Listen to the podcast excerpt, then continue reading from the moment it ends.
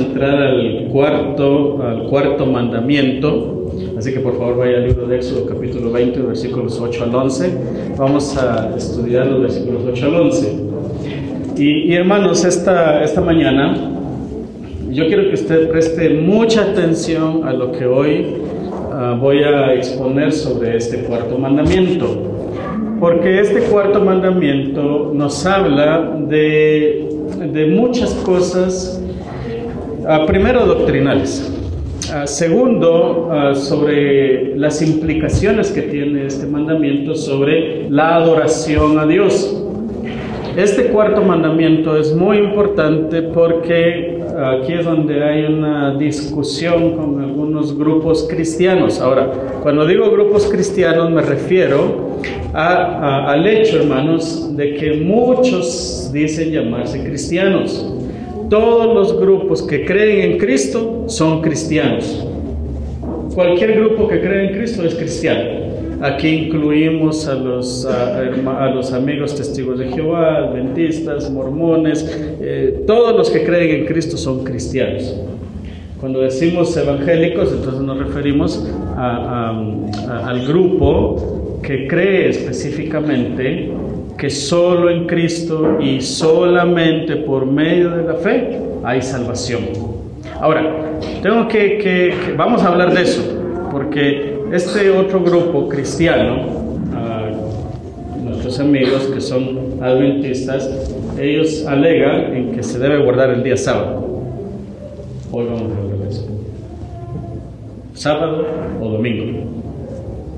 Bueno, vamos a hablar de eso hoy. Así que espero su atención, hermanos. ¿Tiene el pasaje bíblico? Éxodo 28 al 11. Muy bien. Dice la palabra del Señor. Acuérdate del día de reposo para santificarlo. Seis días trabajarás y harás toda tu obra. Mas el séptimo día es reposo para Jehová tu Dios. No hagas en él obra alguna. Tú ni tu hijo, ni tu hija, ni tu siervo, ni tu criada, ni tu bestia, ni tu extranjero que está dentro de tus puertas. Porque en seis días hizo Jehová los cielos y la tierra, el mar y todas las cosas que en ellos hay, y reposó en el séptimo día. Por tanto, Jehová bendijo el día de reposo y lo santificó. Oramos, hermanos. Padre, gracias por tu palabra esta mañana. Pedimos, Señor, la dirección de tu Santo Espíritu y la inspiración también de tu Santo Espíritu para no solo entender, Señor, sino poder comprender claramente lo que tu palabra tiene para nosotros. Y, cómo comprender, Señor, este mandamiento el cual implica, Padre, una adoración absoluta de ti. Así que gracias te doy, Señor, por mis hermanos que han venido, que tú les bendigas, Señor, a través de tu palabra. En el nombre de Jesús. Amén. Muy bien, hermanos. El tema de hoy, un Dios que debe ser adorado correctamente. Ese es nuestro tema, un Dios que debe ser adorado correctamente. Y, y hermanos, quiero que recuerde algo, y lo voy a repetir un par de veces más. Adorar correctamente a Dios traerá en consecuencia amor al prójimo y bendiciones a mi vida. Adorar correctamente a Dios traerá en consecuencia amor al prójimo y bendiciones a mi vida. Y voy a hablar de esto precisamente esta mañana. Hermanos, he dicho que los diez mandamientos tienen dos divisiones. Cuatro mandamientos en nuestra relación con Dios y seis mandamientos en relación con nuestros semejantes, con nuestros prójimos. Dentro de estos diez mandamientos también existen tres subdivisiones. La primera subdivisión, que son los primeros tres mandamientos, hablan de la relación correcta que el ser humano tiene que tener con Dios. El primer, segundo y tercer mandamiento hablan de eso, de una relación correcta con Dios. El cuarto mandamiento, que es la segunda subdivisión, habla de cómo adorar correctamente a Dios, que es del que vamos a hablar hoy. Y la tercera subdivisión, que son los últimos seis mandamientos, hablan de cómo relacionarnos de manera correcta en la comunidad de Dios. Cada, uno de cada una de estas tres subdivisiones tiene un principio. Ahora, claro, está el mandato. El mandato está ahí. No hagas esto, no hagas aquello. el mandato está ahí. cada mandato tiene un principio. O sea, hay un principio por el cual Dios dijo esto. Y cada mandato o cada mandamiento tiene implicaciones. Ya hemos visto lo que implica los mandamientos en los casos anteriores, los tres anteriores. Hemos visto que, que en el primer mandamiento es el único Dios. ¿Qué implica eso? Que, bueno, que yo no tengo que tratar de, de, de enmarcar a Dios en algo que entender que Dios es infinito y que Él es soberano, es todopoderoso, todo eso implica ese mandamiento. No tomarás el nombre de Jehová tu Dios en vano, que fue el que hablamos la semana pasada. ¿Qué implica ese mandamiento? Pues no, no hacer bromas eh, de, Él, de su nombre, no usarlo vanamente, eh, no referirme a Dios en diminutivo, cosas como eso. Todo eso implica ese mandamiento. Muy bien. Este mandamiento, pues ahí está el mandamiento. Dice, acuérdate del día de reposo. Ese es el mandamiento. Tiene un principio y tiene implicaciones. ¿Estamos? ¿Me estoy dando a entender, hermanos? ¿Sí? Muy bien. Entonces, ¿cuál es el principio? Y voy a empezar por ahí, el punto número uno. El principio del cuarto mandamiento. ¿Cuál es el principio de este cuarto mandamiento? La palabra original que aparece aquí dice, no tomar, eh, dice, acuérdate del día de reposo. Ahora, usted puede ver un asterisco ahí en su Biblia Reina Valera o en la Biblia que tenga y va a ver abajo que dice esto equivale a sábado. Está bien. E incluso la misma palabra original en el, en el hebreo, la palabra original que usa es Shabbat, que ha sido traducido sábado.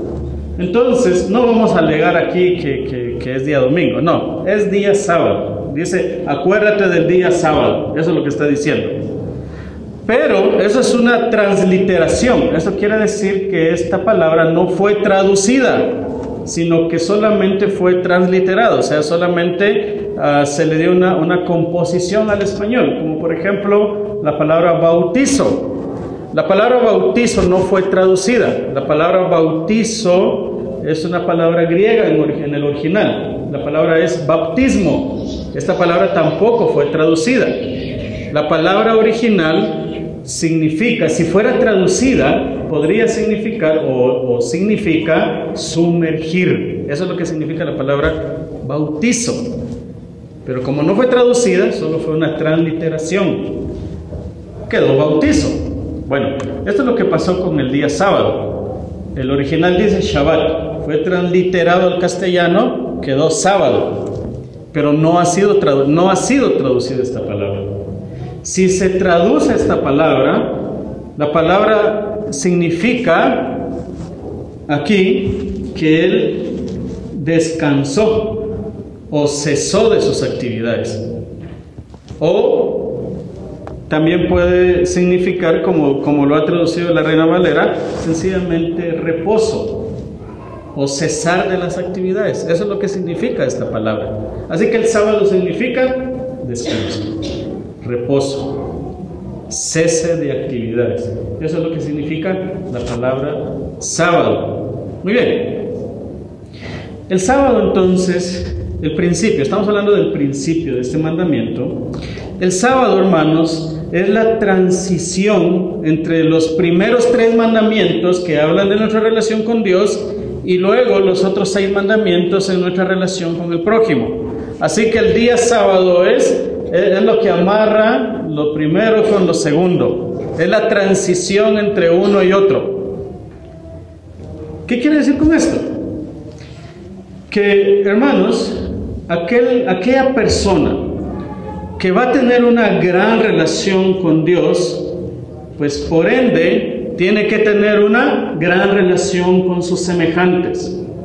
Ahora, entendemos que usted pasa seis días trabajando entre semana y solo pasa un par de horas con Dios. Eso está bien, es normal, porque usted tiene que trabajar. Pero se entiende que, esos seis días usted los está conviviendo con personas cristianas o no cristianas. Así que la palabra de Dios le va a enseñar a usted en esos mandamientos cómo usted tiene que relacionarse con ellos. Así que estos mandamientos no, no, no, no están solo para que usted se relacione bien con sus hermanos cristianos, sino que usted se tiene que relacionar bien con todos, con todos sus semejantes. Y por eso precisamente el, el sábado, el cuarto mandamiento es la transición entre uno y otro. ¿Por qué? Porque hermano, cuando usted viene a la iglesia, usted se encuentra con Dios y se encuentra con la comunidad que cree lo mismo que usted. Usted convive con sus hermanos en la iglesia. Ahora, ¿eso significa que todo tiene que ir bien en la iglesia? No. No, hermano. Porque aquí en la iglesia vamos a encontrar de todo. Hay de todo en la viña del Señor. ¿Sí o no? Por favor, no busque una iglesia perfecta. No existe. Hay problemas. Nos miramos de reojo, nos reímos eh, de los errores de otros, eh, quizás hablamos mal de unos y de otros. Eso pasa. Es parte de nuestra naturaleza. Somos malos por naturaleza. Es normal. Entonces, hermano, aquí es donde usted tiene que aprender a convivir con sus hermanos en la iglesia, aunque no les caiga muy bien. Porque luego usted tiene que convivir con otros peores afuera. Eh, eh, ¿Se entiende lo que estoy diciendo? Así que, hermano, no se, no, no se haga usted una fantasía en su mente de lo que podría ser la iglesia.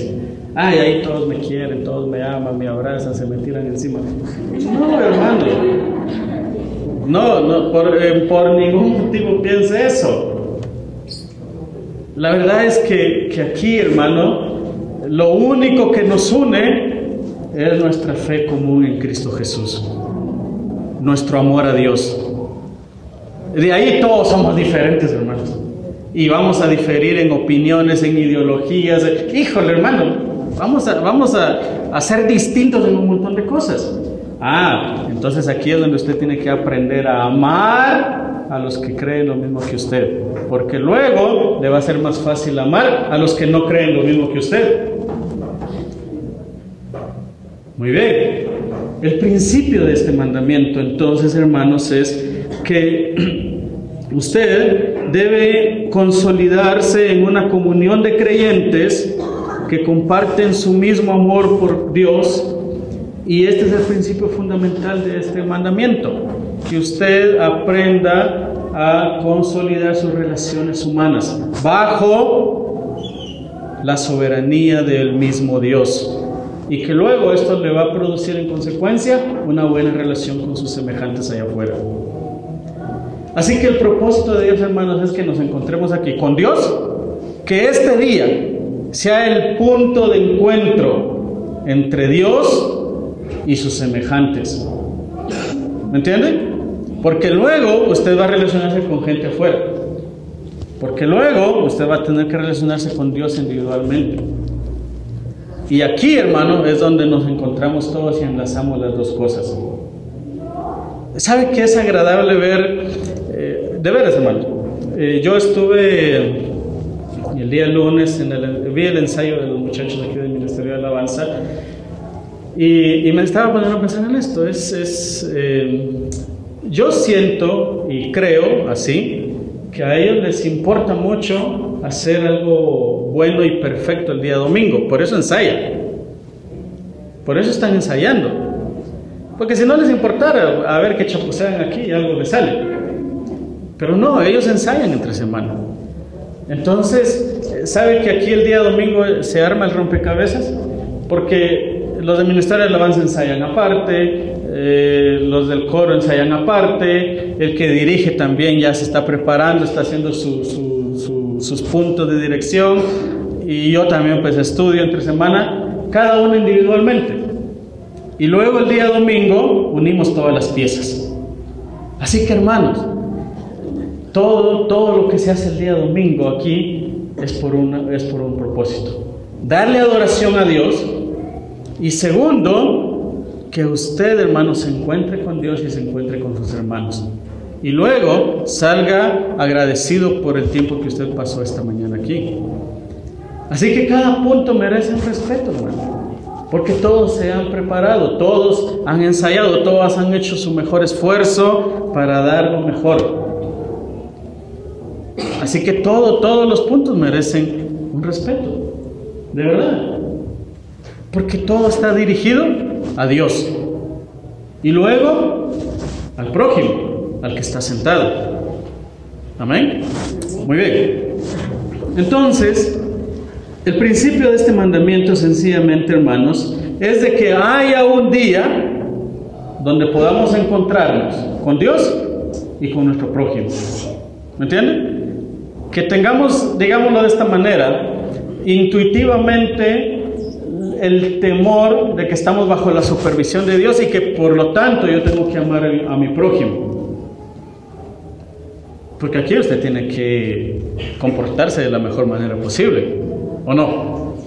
Aunque no nos agraden muchos hermanos, usted tiene que comportarse de la mejor manera posible. Tiene que saludarlo, sonreírle, preguntarle cómo ha estado, cómo le ha ido, ¿verdad? Porque usted, ¿por qué, ¿por qué actúa así? Porque sabe que Dios está aquí. Entonces, el estar aquí nos obliga a, a, comportarnos bien. Ese es el principio del mandamiento. Que haya un día de encuentro en el que podamos encontrarnos con Dios y podamos relacionarnos de la mejor manera posible con nuestros hermanos. Así que Dios estableció ese día para eso para encontrarnos con Dios con nuestros hermanos. ¿Estamos ahí bien con el principio? Muy bien. Ahora vamos con el segundo punto. ¿Sábado o domingo?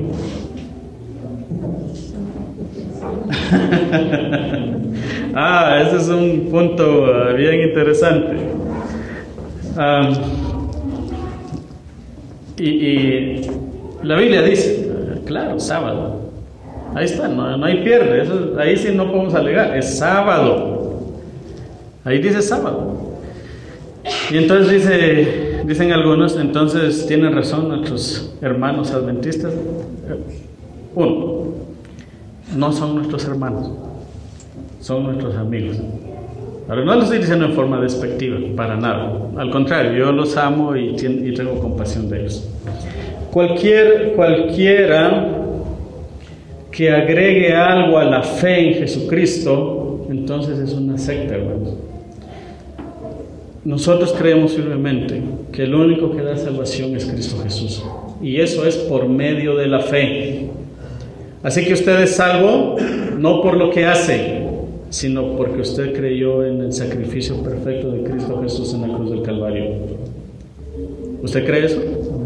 ¿O tiene que añadirle algo a su fe para agregar a su salvación? Ahí está el punto. ¿Me entiende? Algunos grupos cristianos dicen, sí, hay que creer en Jesús, pero hay que hacer esto también. Ah, entonces no creen lo mismo que nosotros. Nuestra fe se separa. ¿Entiende? Entonces, son sectas. Entonces nuestros amigos adventistas dicen, hay que creer en Jesús, pero hay que guardar la ley. Ah, ¿y qué dice la ley? Que guarde el sábado. Que no coma carne de cerdo y, que, y un montón de cosas más. Muy bien. ¿Qué va ahora? Entonces la cuestión es, ¿quién está equivocado? Fíjense. Los que celebramos a Dios domingo o están bien los que celebran a Dios sábado. Es un gran problema. Hoy, con la ayuda de Dios, quiero tratar de poner un poco más lúcido ese pensamiento en usted. Y espero que salga de aquí con la mente clara, de verdad. Y no me diga, la otra semana vamos a venir sábado. Es lo, eh, sería una de las peores cosas que sucedería, pero quiero que entendamos perfectamente hoy ¿Por qué nosotros venimos a adorar a Dios el domingo y no el sábado? en la Biblia nosotros encontramos varios pactos, varios pactos de Dios con su pueblo. Dios hizo un pacto con Adán, Dios hizo un pacto con Noé, Dios hizo un pacto con ah, Moisés, Dios hace un pacto con David y luego finalmente hay un nuevo pacto con el Señor Jesucristo. Hay aproximadamente siete pactos. Algunos no están de acuerdo con eso, pero vamos a dejarlo en siete. Algunos dicen, ah, la mayoría coinciden que son siete pactos. Y estos pactos Dios siempre ha tomado la iniciativa. Dios hace un compromiso con el ser humano. Y no todos los pactos tienen una señal, o sea, un sello, algo para sellar ese pacto, pero algunos sí. Quiero darles algunos ejemplos. Mire por favor el pacto de Dios con, con Noé. Vaya a Génesis capítulo 9, versículo 11 al 13. Génesis 9, 11 al 13. Recuerda que Dios destruye la tierra con un diluvio. Luego Él se compromete con Noé a no destruir más la tierra con un diluvio. Así que hermano, cuando no deje de llover y cuando haya un maremoto, no se asuste, tranquilo. Dios se comprometió a no destruir la tierra con otro diluvio. La sí la va a destruir con fuego, pero no con, con un diluvio.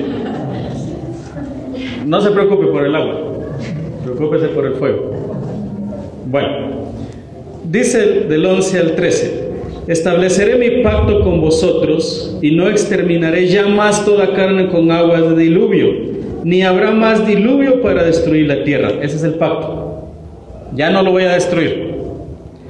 Y dijo Dios, esta es la señal del pacto que yo establezco entre mí y vosotros y todo ser viviente que está con vosotros por siglos perpetuos. Mi arco he puesto en las nubes, el cual será por señal del pacto entre mí y la tierra. Por favor, subraya la palabra señal. ¿Cuál es la señal de ese pacto? El arco iris, ¿verdad? Qué bonito el arco iris. Cuando usted mire el arco iris, diga gracias Señor, porque no recibir la tierra con agua. De verdad. Esa es la señal del pacto. Muy bien, veamos otro pacto. Mire por favor Génesis 17. Y vamos a ver aquí el pacto de Dios con Abraham. Mire el capítulo 17, versículos 9 al 14. Dijo de nuevo Dios a Abraham, en cuanto a ti guardarás mi pacto, tú y tu descendencia después de ti por sus generaciones. Este es mi pacto, pacto de Dios con Abraham. Este es mi pacto, que guardaréis entre mí y vosotros y tu descendencia después de ti. Será circuncidado todo varón de entre vosotros. Circuncidaréis pues la carne de vuestro prepucio y será por... ¿Por qué? Señal, otra vez subraya la palabra señal, hermano. Y será por señal del pacto entre mí y vosotros. Y de edad de ocho días será circuncidado todo varón entre vosotros por vuestras generaciones, el nacido en casa y el comprado por dinero, a cualquier extranjero que no fuera de tu linaje. Debe ser circuncidado el nacido en tu casa, el comprado por tu dinero, y estará mi pacto en, en vuestra carne por pacto perpetuo. Muy bien. Dios hace un pacto con Abraham. Dice, yo te voy a bendecir, tú serás bendición a todos los miles de la tierra y te daré una posesión y, etcétera, etcétera. Ese es el pacto de Dios con Abraham. ¿Cuál es la señal de ese pacto? La circuncisión. Fíjese, esta será la señal.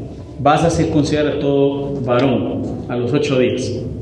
Muy bien, ese es un pacto. Y ahí está la señal.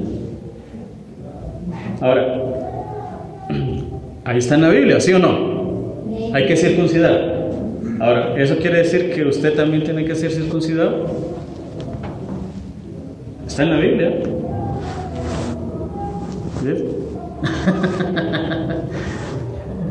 Así que todos los que no están circuncidados pasen a la sala posterior. ya está todo preparado.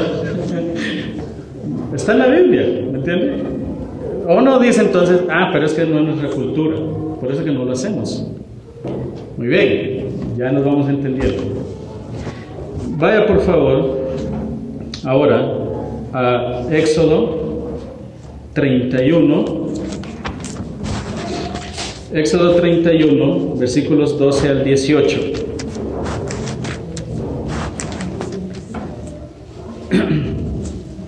...31, 12 al 18... Escuchen lo que dice...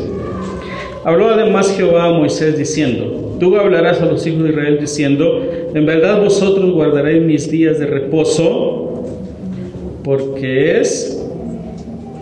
¿Qué? Ah, por favor, otra vez subraya la palabra señal.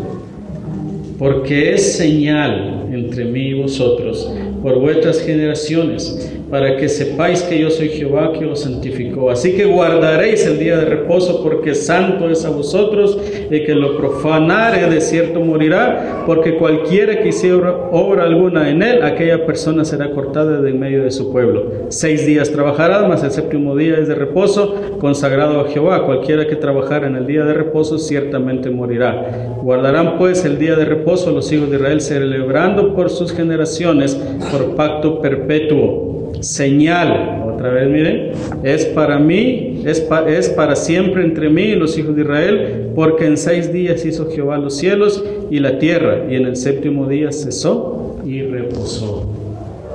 Ah, bueno, entonces Dios hace un pacto y hay una señal. No en todos los pactos, por supuesto, pero en los más ah, trascendentales, eh, en aquellos pactos individuales con una persona o con, o con una raza, en el caso de Israel, una raza escogida, sí Dios hizo una señal, Dios puso una señal.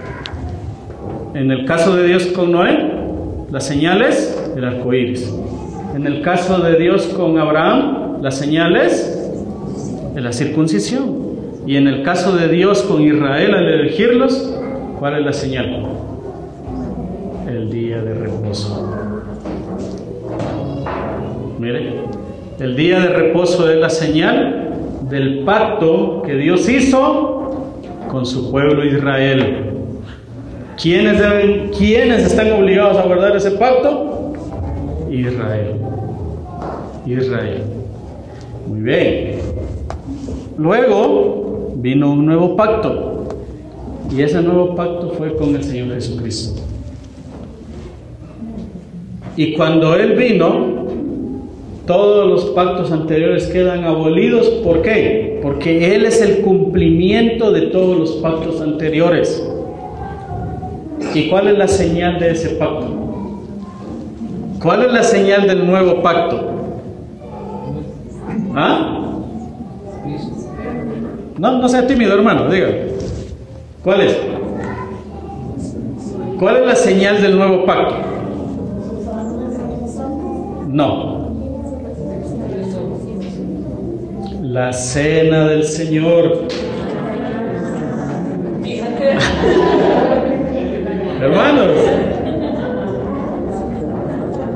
Jesús claramente dijo, haced esto en memoria de mí.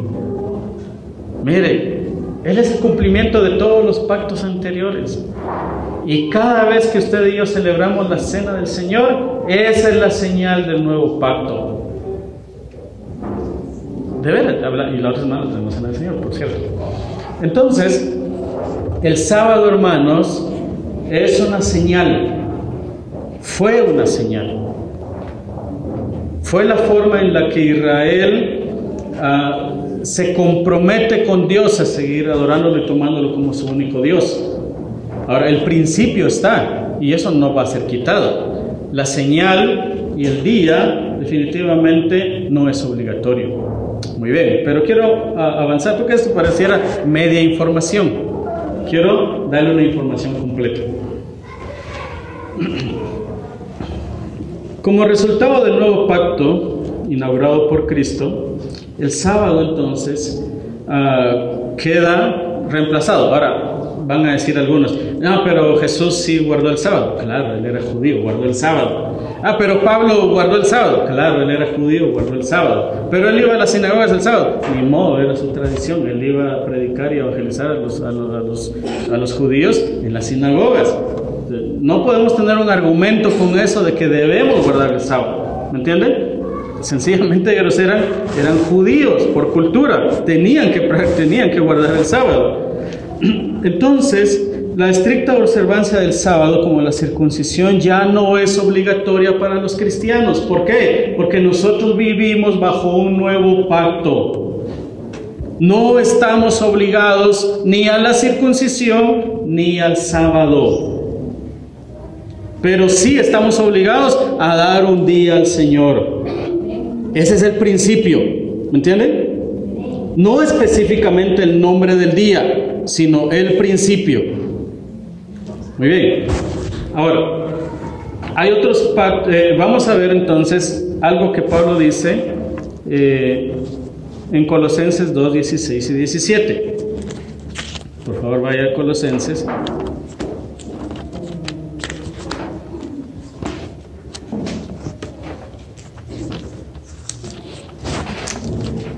Dos, 16 y 17. Pablo hablando de los judíos. Recuerda que Pablo tuvo mucho problema con los judaizantes, que habían grupos que salían de la iglesia de Jerusalén e iban a todas las iglesias que estaban en Asia Menor, y lo que ellos querían era que los grupos cristianos ah, gentiles se judaizaran, o sea, que creyeran en Cristo, pero que también guardaran las tradiciones de los judíos. Pablo tuvo mucho problema con ellos, y entonces él escribe muchas veces atacando a estos judaizantes. Y dice él en el capítulo 2, versículo 16 y 17, dice, por tanto, nadie os juzga en comida o en bebida, o en cuanto a días de fiesta, luna nueva o días de reposo, todo lo cual es sombra de lo que ha de venir. Todo eso, mira hermano, todas las tradiciones de los judíos, sus días de fiesta, sus comidas, sus rituales, sus ceremonias, todo, absolutamente todo lo que los judíos hacían era una sombra de lo que iba a venir. ¿Y quién iba a venir? Jesucristo. Así que todo se cumple en la persona del Señor Jesucristo. Eh, nuestros amigos adventistas alegan lo siguiente. Voy a dar dos citas que ellos dicen comúnmente para defender su posición del día sábado. Ellos dicen, tanto en el Antiguo como en el Nuevo Testamento no existe una sombra de variación en la doctrina del sábado. Jesús no solo fue un ejemplo perfecto en observar el, séptimo día, también todos sus discípulos siguieron el mismo patrón después de que Jesús había regresado al cielo. También afirma, para que fuera más conveniente para ellos, eh, los paganos o los gentiles, hacer el cambio a la nueva religión, Constantino aceptó su día de culto, el domingo, en lugar del sábado de los cristianos, que había sido observado por Jesús y sus discípulos. Por lo tanto, es más fácil de comprender cómo el cambio se impuso sobre el cristianismo a través de una ley civil fuerte expedida por Constantino como el emperador de Roma. Cita de nuestro amigo los adventistas. Es un buen argumento, no lo voy a negar, pero no es creíble. ¿Por qué? Porque ellos dicen que Constantino fue el que impuso el domingo. Y parece que se empezó a guardar el día domingo. Ah, bueno, hoy voy a comprobarles que eso no fue así. Ese es mi trabajo. Muy bien. El día de la resurrección, ¿qué día sucedió? El día domingo. Ahora, ese día se conoce como el primer día de la semana. El día domingo, hermanos, es el primer día de la semana. ¿Por qué hoy nosotros descansamos domingo y no sábado? Bueno, quiero que, que, comprenda, hermano, primero, que el día, el primer día de la semana, para nosotros equivale al día domingo. Y ese día, para los primeros cristianos, ellos lo empezaron a llamar el día del Señor. Así, así lo llamaban ellos, el día del Señor. ¿Por qué le llamaban el día del Señor? Porque fue el día en el que el Señor Jesucristo resucitó. Ah, pero ¿eso es suficiente argumento para cambiar el sábado al domingo? Bueno, vamos a ver lo siguiente.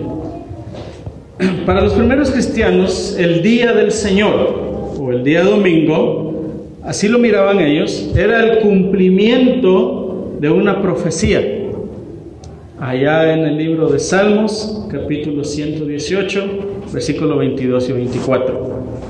Mire por favor, Salmos 118, 22 y 24. Escuche bien lo que dice. ¿Y cómo lo interpretaron los primeros cristianos? Dice, la piedra que desecharon los edificadores ha venido a ser cabeza del ángulo. ¿De quién habla esa profecía? De Jesucristo. Lo sabemos por los evangelios y luego las interpretaciones en las epístolas. La piedra que desecharon los edificadores ha venido a ser cabeza del ángulo. Mire el 23. De parte de Jehová es esto, y es cosa maravillosa a nuestros ojos. Este es el día que hizo Jehová. Nos gozaremos y alegraremos en él. Entonces los primeros cristianos interpretaron esta profecía como la resurrección del Señor Jesucristo en el primer día de la semana y dijeron ellos, este es el cumplimiento de esa profecía. Y vamos a celebrar ese día porque es el día del Señor. Y el día del Señor es el domingo. ¿Por qué? Porque Él resucitó, Él tomó el poder ese día. Eso, esa fue la interpretación de los primeros cristianos. A raíz de esto vemos que los primeros cristianos comienzan a reunirse y a celebrar culto el día domingo, o sea, el primer día de, la semana, como conmemoración continua de que Jesucristo resucitó ese día. Cada domingo ellos empezaban a reunir. Miremos por favor dos pasajes que nos dan un argumento sobre esto. Hechos capítulo 20, versículo 7. Hechos capítulo 20, versículo 7.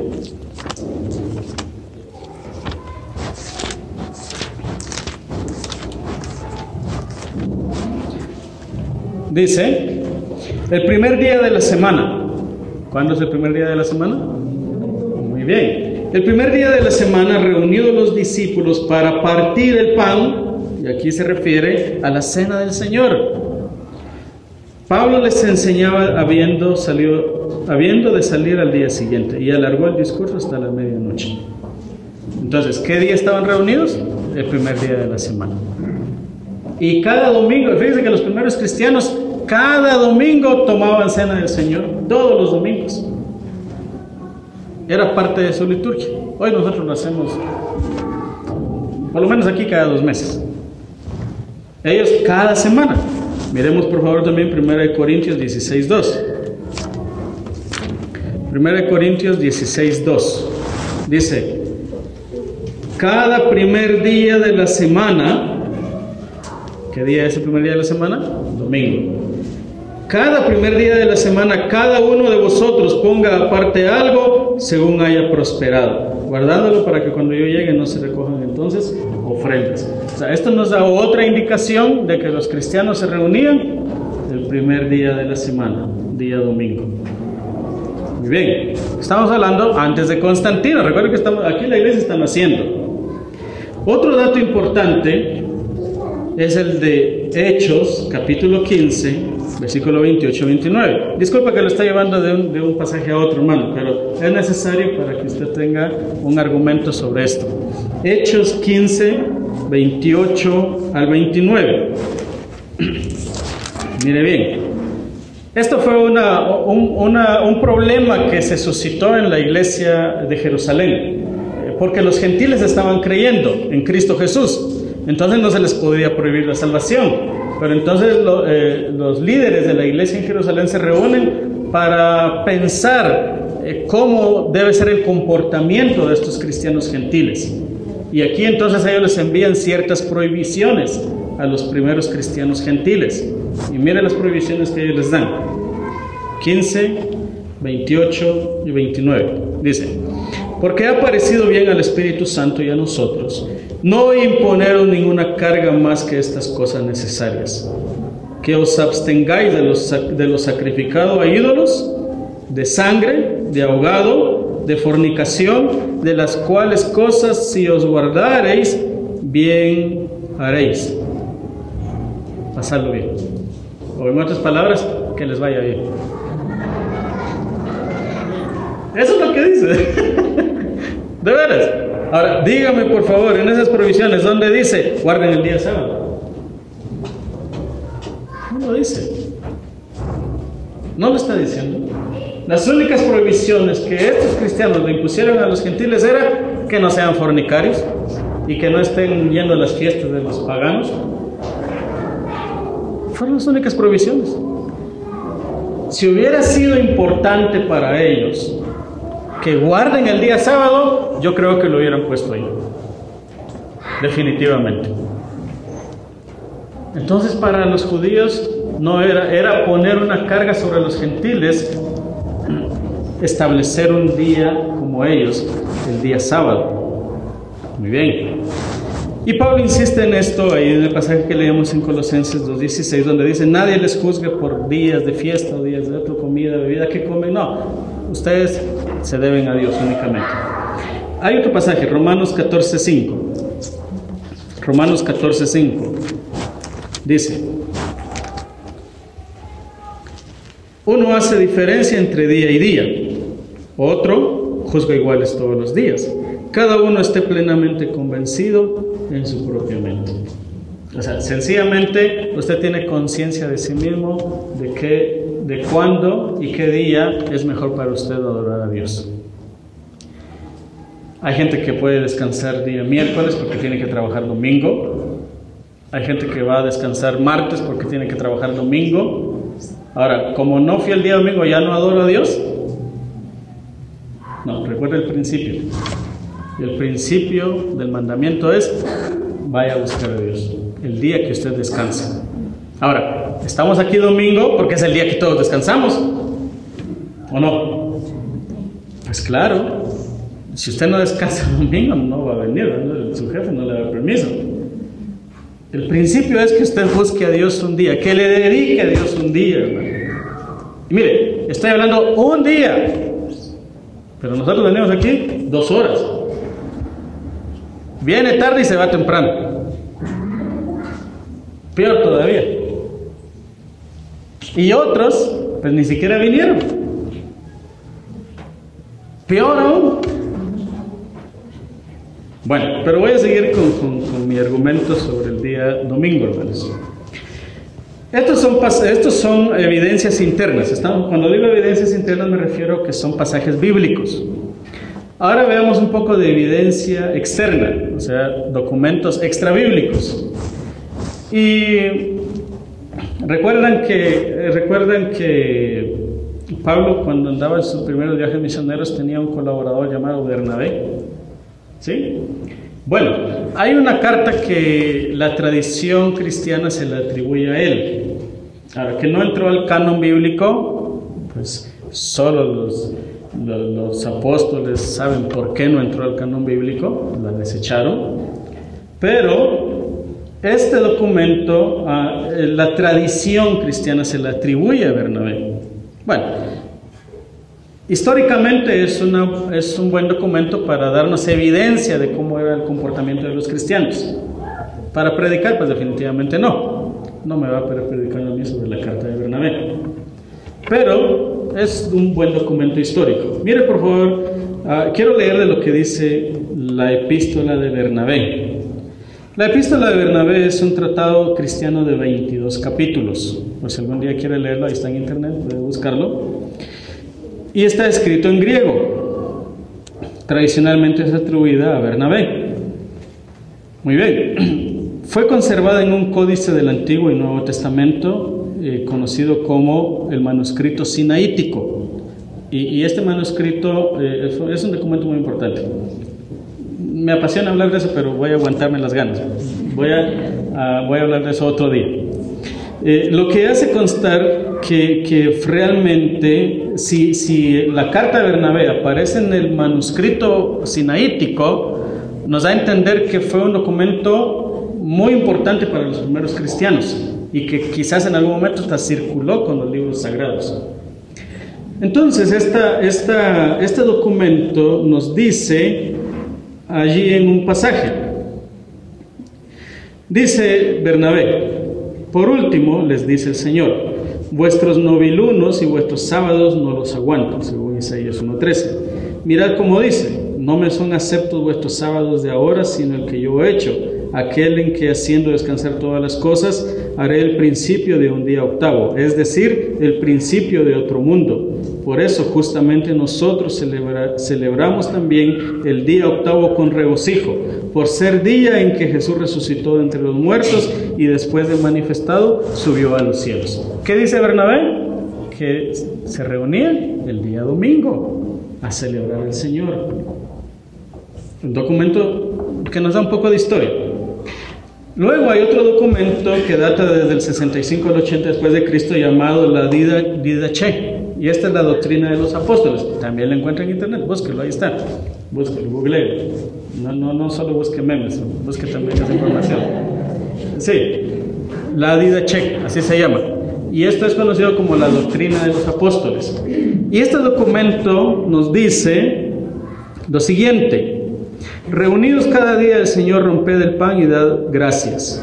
Después de haber confesado vuestros pecados, a fin de que vuestro sacrificio sea puro, todo aquel, empero, que tenga contienda con su compañero, no se junte con vosotros hasta tanto no se hayan reconciliado, a fin de que no se profane vuestro sacrificio.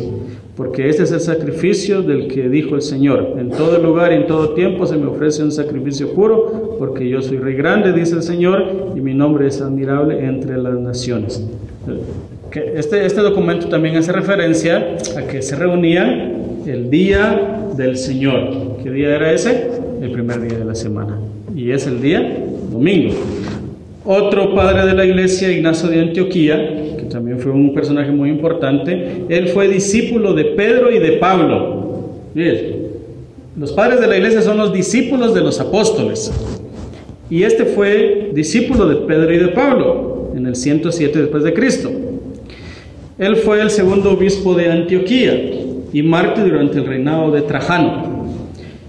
Ah, eh, él dice lo siguiente, ahora bien, si los que se habían criado en el antiguo orden de cosas vinieron a la novedad de esperanza, no guardando ya el sábado, sino viviendo según el domingo, día en que también amaneció nuestra vida por gracia del Señor y mérito de su muerte, misterio que algunos niegan, siendo así que por él recibimos la gracia de creer y por él sufrimos, a fin de ser hallados discípulos de Jesucristo, nuestro solo Maestro, ¿cómo podemos nosotros vivir fuera de aquel a quien los mismos profetas, discípulos suyos, que eran ya espíritus, le esperaban como su Maestro? Y por eso, él mismo a quien justamente esperaban, venido, venido judaicamente, porque no fue el cristianismo el que creyó en el judaísmo, sino el judaísmo en el cristianismo, en el que se ha congregado toda lengua que cree en Dios. Palabras de Ignacio de Antioquía. ¿Qué dice él? Que se reunía el día domingo. Y, hay otro argumento ahí muy, muy bueno, pero no lo voy a explicar ahorita. Ah, y puedo seguir con un montón de casos, hermanos, de verdad. De veras. Eh, Tertuliano y, Justino y otros padres de la iglesia atribuyeron a que los primeros cristianos se seguían reuniendo el día domingo, el día del Señor.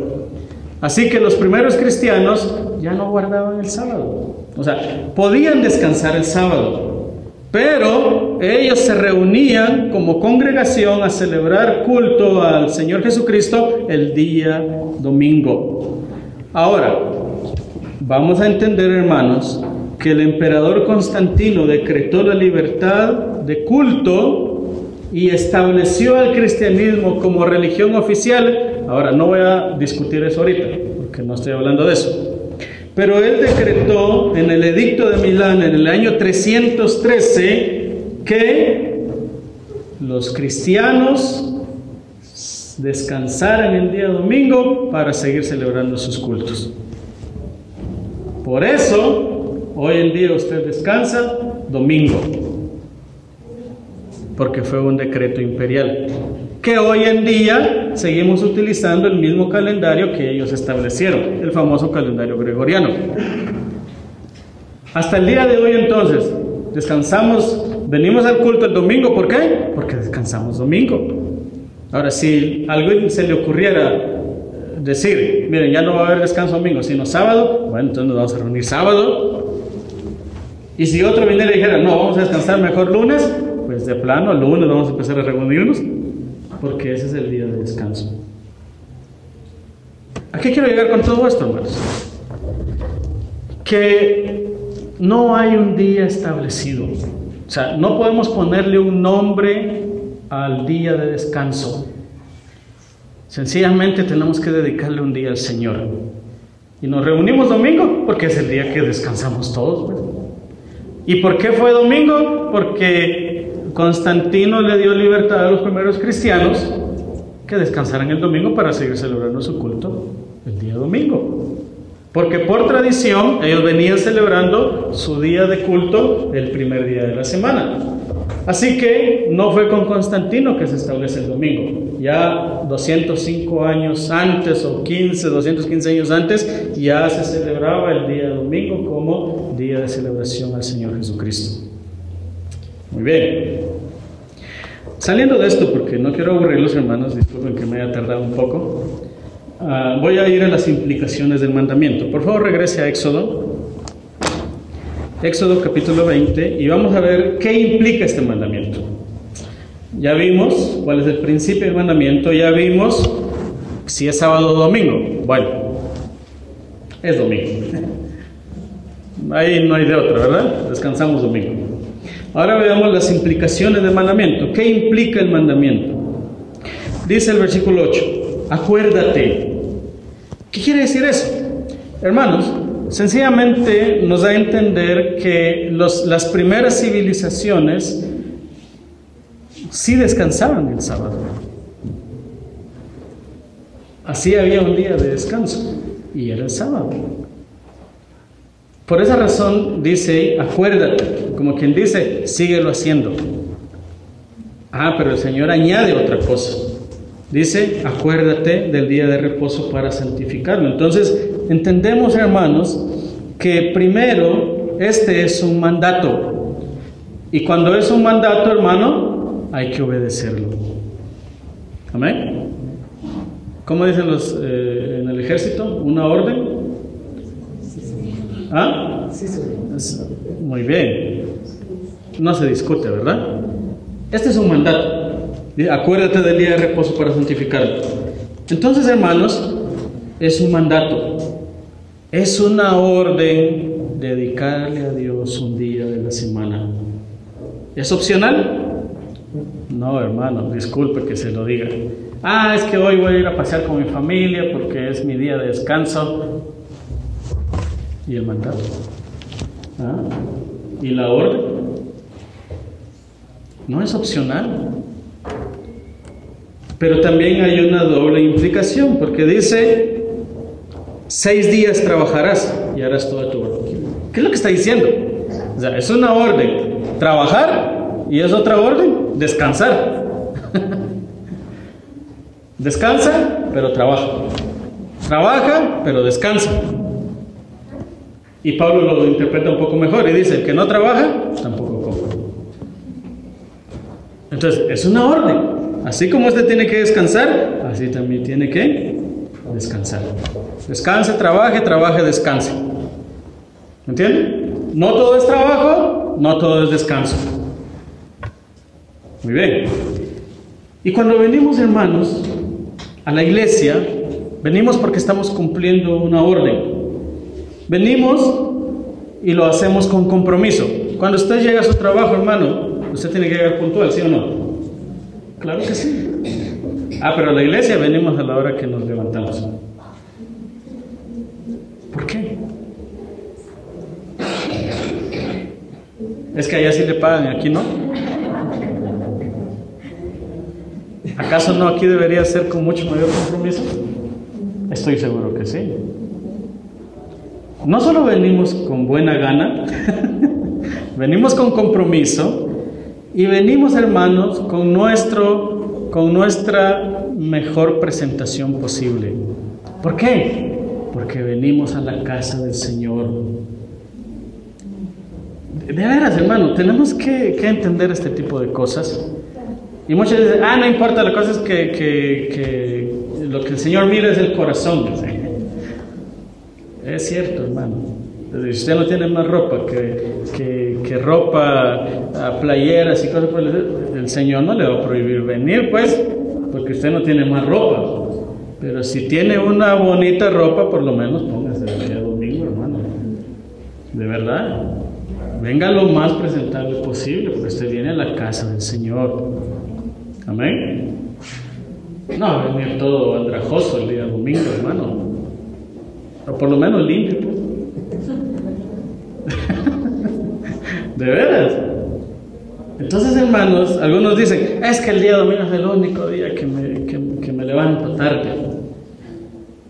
hermano, ¿sabe por qué pensamos así?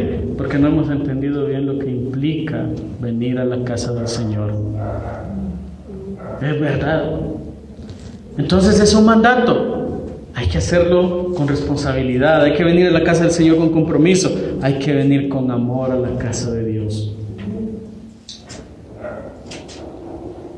Amén. Vienen impuntuales, vienen desarreglados, vienen enojados. Y, uno ni siquiera puede decirle, mejor ni hubiera venido, porque tampoco, hermano, porque es un mandato, usted tiene que venir. ¿Me se dan a entender? La segunda implicación de este mandamiento, hermano, dice, acuérdate del día de reposo para santificarlo. Ahora, recuerde que la palabra santo significa apartado para uso de. Eso es lo que significa santo, apartados, estar apartado. ¿Qué es lo que dice Dios? Acuérdate del reposo para santificarlo, o sea, apártalo, Aparta. ¿Y para qué vamos a apartar ese día? Mire, por favor. Dice, ah, santificarlo. Versículo 10. Mas el séptimo día es reposo, o sea, descanso. Mire la, la preposición. Para. Para. ¿Para quién es el día? Ah, mire hermano. Ah, el descanso. Entonces hoy me relajo momento, para. Ese día es descanso de todas sus otras actividades, pero ese día está apartado para Dios. Amén. Me lo merezco, yo voy a ir a la playa. Mire, Está bien, yo comprendo que usted va a llevar un día a su familia a pasear, hermano, pero eso no es de todas las semanas, pues.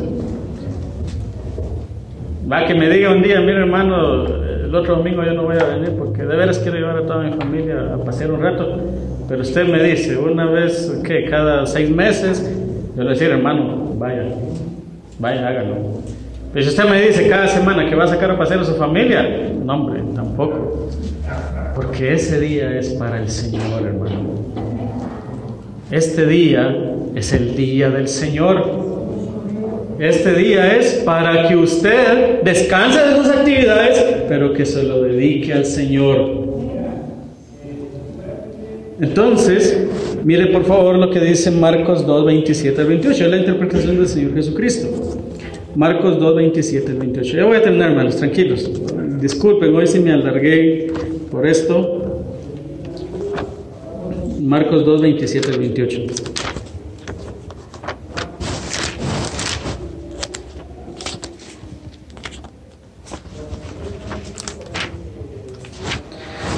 ...2.27...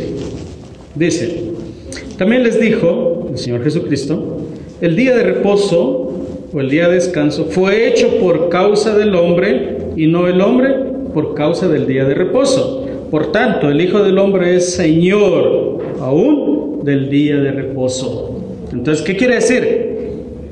El, día de descanso, el día de reposo fue hecho para que usted descanse, no como una carga para usted. Ahora usted va a decir, ah, ahí está la clave. Entonces, para mí venir a la iglesia es una carga. Claro, es una carga porque usted no ama a Dios. ¿Entiende?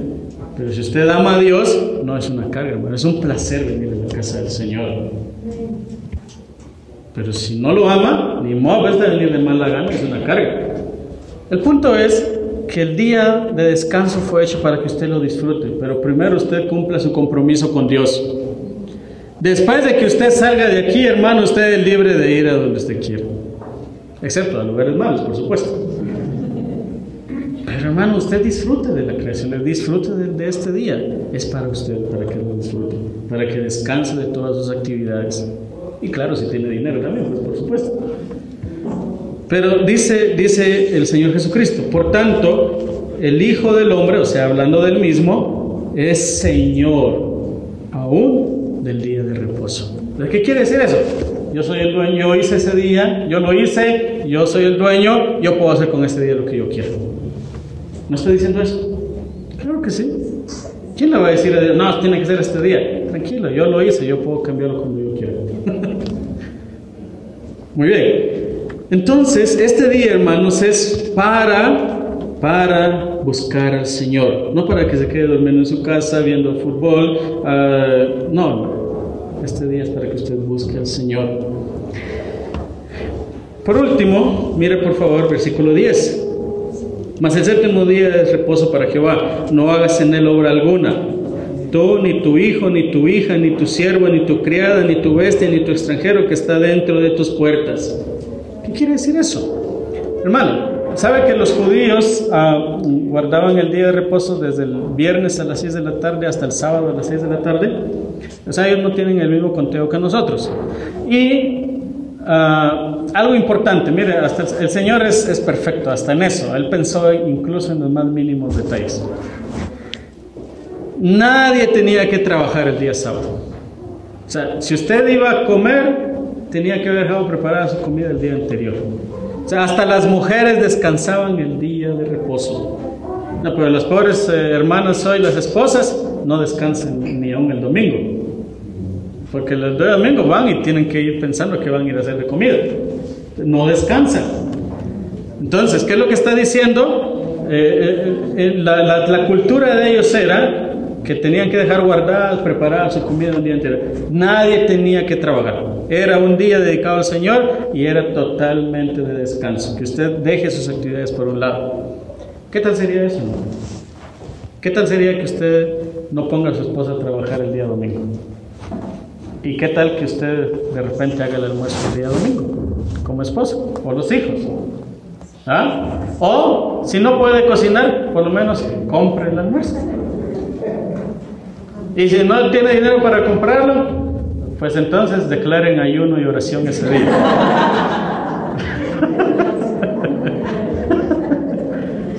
Pero las pobres esposas no descansan, hermanos. Entonces están agobiadas, están ya pensando, y ahorita estoy, ya estoy seguro que ahorita están diciendo, este hermano no se apura y yo ya tengo que ir a preparar el almuerzo. Estoy seguro que están pensando algunas esas. Bueno, este día era de descanso. Ah, por último, hermanos, este día dice, no solo era de descanso total, sino que nadie tenía que trabajar. ¿Eso qué implica? Que toda la familia tenía que venir a la casa de Dios a aprender. Todos, hijos, padres, aún siervos. Así que si usted tiene sirvientes en su casa o tiene personas que trabajan para usted en su casa, tráigaselos el día domingo no dije, trabaja y yo voy al culto. No, no, es incorrecto. Invítelo a la iglesia, de verdad. Ese día es para que toda la familia busque al Señor. Y quiero terminar con esto. Hay una bendición, dice versículo 11. Ah, porque en seis días hizo Jehová los cielos, la tierra, el mar, todas las cosas que en ellos hay, y reposó en el séptimo día. Por tanto, Jehová bendijo el día de reposo. Hermano, venir a la casa de Dios es una bendición. La bendición de tener metas claras y objetivos claros y logrados en el transcurso de la semana. Hoy puedo decir, alcancé todos mis objetivos en la semana. Descanso. La bendición de disfrutar el trabajo de sus manos porque usted trabajó toda la semana y ahora tiene para ir a pasear o, invitar a su familia o recrearse. Usted puede decir, gracias Señor. La bendición de reunir a su familia y tenerla toda junta aquí en la casa del Señor. ¿Acaso no es alegre? Creo que sí. La bendición de aprender a amar a sus semejantes. La bendición de que el padre tome el rol que tiene como sacerdote de la familia. La bendición que la madre tiene de ver que los hijos honran a su padre y el respeto y que respeten a su, esposo. La bendición de que los hijos vean a los padres confirmar su amor delante del Señor una vez más en la casa de Dios y regresar tranquilos en armonía a su casa. Todo es una bendición. El Señor bendijo este día, siempre y cuando usted venga a buscarle que. Espero este tema sea de bendición para tu vida. Gracias por escucharnos. Te invito a prestar atención al siguiente canto.